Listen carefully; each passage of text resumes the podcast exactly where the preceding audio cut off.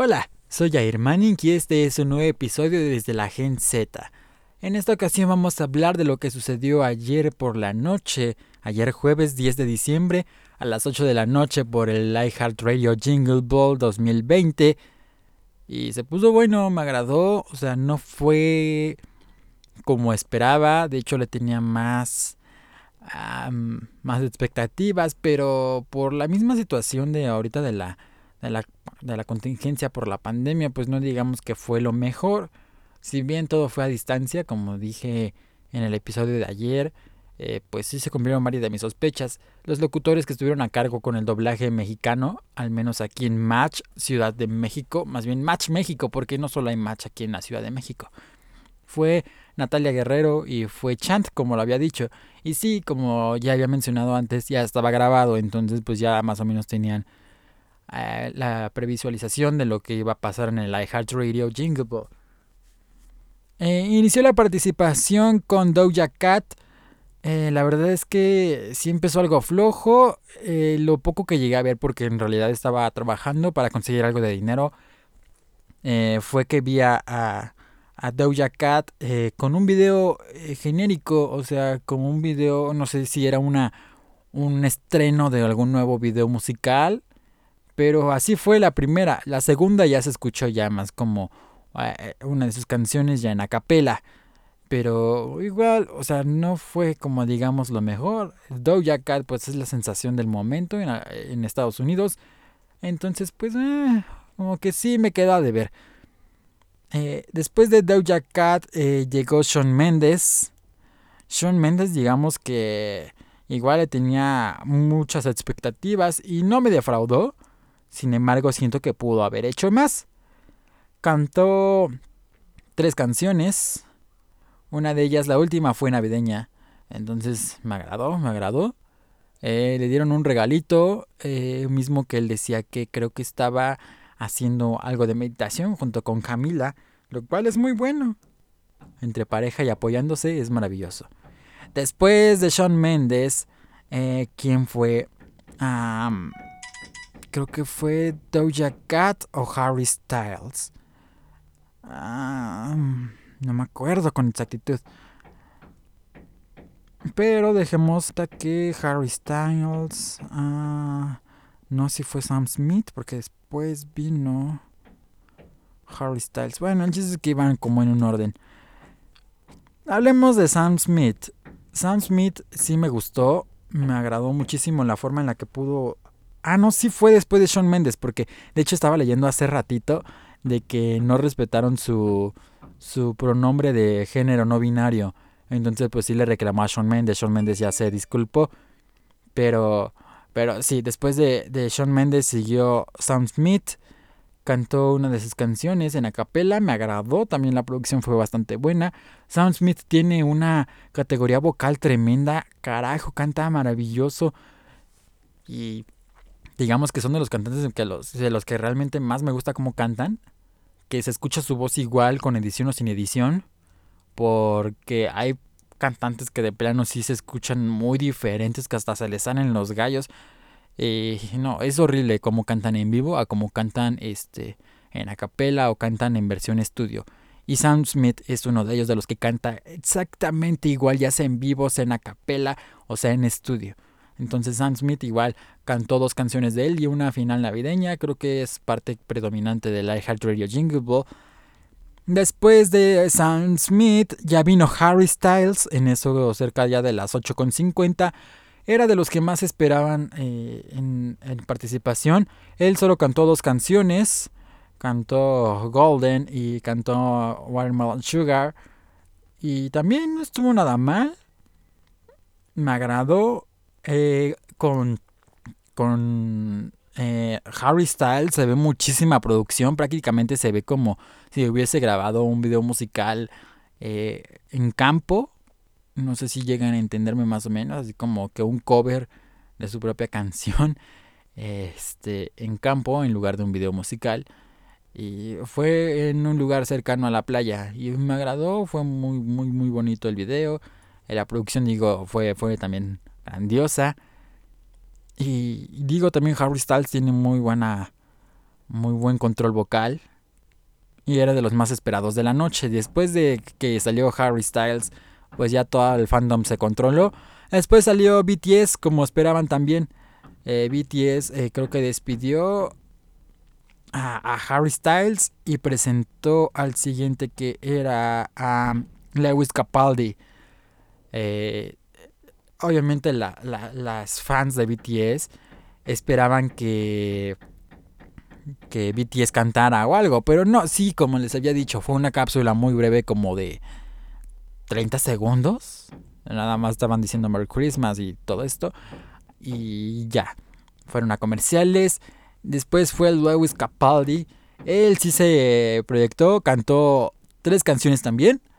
La primera, este, eh, una de sus primeras canciones con las que se hizo popular. La segunda fue Before You'd Go, si se llama así. que, de hecho esas canción, esa canción formó el número uno de mi playlist de Spotify, cuando en realidad no es mi favorita y decía Spotify que sí. Pero eh, eh, la cosa de chistosa, al menos hablando de mi playlist del año, de las canciones más escuchadas o favoritas del año, me la marcó porque se repetía muchísimo en mis playlists. Entonces me gusta, pero no es mi favorita. Y sin embargo, sí, hizo una, interpretación larga con esta segunda canción.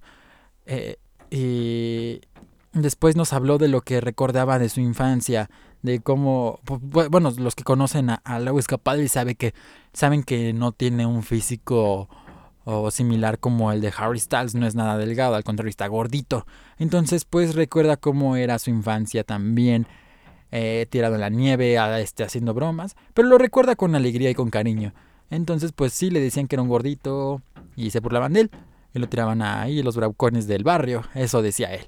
Entonces, sí, y hasta eso, este, también Lewis Capaldi me sorprende en su capacidad vocal. Esta vez lo que sí me sorprende es que, que cómo cantan en vivo es muy diferente. Están artistas de calidad. En comparación de años pasados que cuando cantaban en vivo, uff, sonaba horrible, desafinados, no una cosa decepcionante. Pero esta vez sí. Y evidentemente ya es como preproducción porque no fue en vivo. O sea, la transmisión sí fue en vivo, pero las grabaciones pues ya llevaron algo de tiempo en comparación de un concierto en vivo que evidentemente todo se hace en vivo y evidentemente hay muchísimas fallas, eh, muchos errores que pueden pasar porque es un programa en vivo. Y en esta ocasión pues sí salió lo más puro, ya se vio muy perfeccionado. Eh, ah, mucha postproducción por decirlo de alguna manera, pero sí, la calidad vocal fue superior, me agradó. Y después de Lewis Capaldi salió Billie Eilish. Billie Eilish también cantó, eh, ella sola cantó dos canciones, no, sí cantó tres canciones. Creo que todos se, se aventaron sus tres canciones. La primera fue My Future, una de las canciones que acaba de lanzar.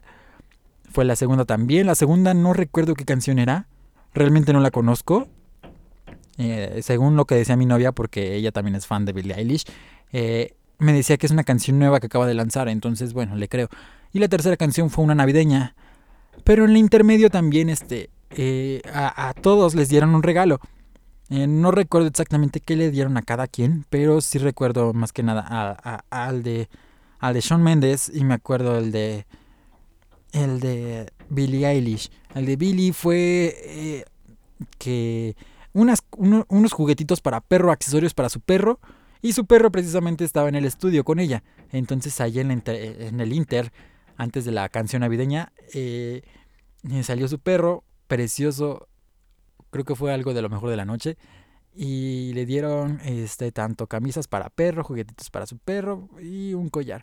Entonces agradeció mucho para iHeart y su siguiente canción navideña. A decir verdad, fue una de, mis favoritas y como que se sintió una gran ternura. Hasta eso, Billy conserva aún una esencia tranquila de paz. O sea, se ve ruda, pero a la vez como que su personalidad es muy tierna.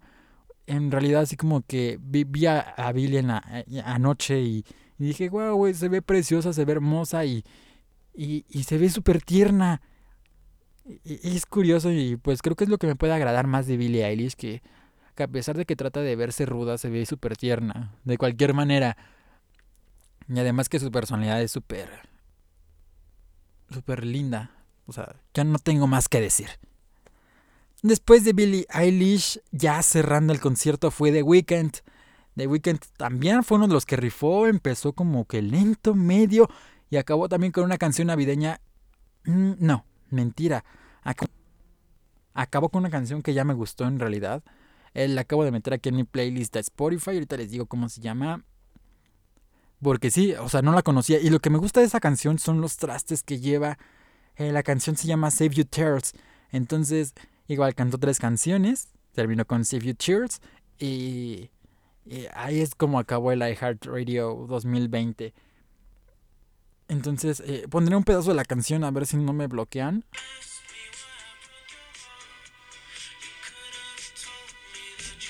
Obviamente no la pongo en la mejor calidad porque si no me digo me bloquean. Pero es que hay un traste en especial que me agrada de esta canción. Es como un tin tin tin, o sea, en las canciones hasta es lo que siempre me ha encantado de las canciones y creo que las canciones que tienen como ese tipo de contempo. Bueno, es que no sé, no sé de música, pero ese, ese tonito. es una de las partes favoritas siempre en cualquier canción. Entonces, ya se imaginarán como qué canciones que tienen casi ese estilo de, de, de, de, tono me, me atraen de cierta manera como que me siento en paz. Y esta canción no creo que hable mucho de paz, de hecho tiene contenido explícito, pero bueno, eh, el chiste es que, que se rifó, estuvo muy bien, me agradó la iHeartRadio. Eh, ya dije que medio me decepcionó, pero igual no estuvo tan mal. O sea, la calidad vocal digamos que sí fue una de las mejores. En fin, esto fue lo que pasó en el iHeartRadio este jueves. Eh, soy Air Manning. Y si tienen también, si ustedes lo vieron, comentenme qué les, qué les gustó, qué no les gustó, qué se perdieron, qué no se perdieron. Y qué es lo que más esperaban, si, si cumplió sus expectativas o de plano no. Pueden seguirme en mis redes sociales, arroba ayer en la radio en Twitter, en facebook.com, diagonal, Jair Manning Locutor, así me encuentran también. Facebook, Twitter e Instagram, ya lo dije, Jair en la radio. También este, este, en TikTok, por si quieren ahí andar viendo mis videos, que ya no he subido nada y realmente me siento con poca creatividad como para estar haciendo videos así. Y pues ya, nos escuchamos mañana sábado. 12 eh, de diciembre, Día de los Lupes, de las Lupitas, eh, Día de la Virgen de Guadalupe en México que se considera un día festivo, pero pues es fin de semana, entonces eh, igual no creo que haya mucho trabajo. Continuamos mañana, nos escuchamos pronto, que por cierto ahorita estaba revisando y hubo unos problemitas en cuanto a los audios de los episodios pasados. Prácticamente podría decir que mi novia ganó porque no subí los episodios, o sea, los grabé, la cosa era grabarlos y subirlos, y no los subí. Hubo ahí unas fallitas. Eh, con mi proveedor que fue Anchor. O sea, se grabaron los episodios, pero no se subieron. Entonces, bueno, también fue un descuido mío que no me asesoré que se publicaran. Aparte que no tenía tanto tiempo estos días. Entonces, no pude estar como los primeros de que estar ahí al tiro con enviar este, los episodios y asesorar que se subieran exactamente y se distribuyeran en todas las plataformas. Pero ya está. Eh, nada más hay que aclararlo y pues ya. Creo que ganó mi novia porque no subí nada. O sea, una cosa es grabarlos y otra subirlos. Entonces creo que ya ganó. No cumplí con el reto. Pero bueno, aquí sigo con ustedes a diario. pero eso sí, tendré que aventarme los 30 días. Como habíamos quedado.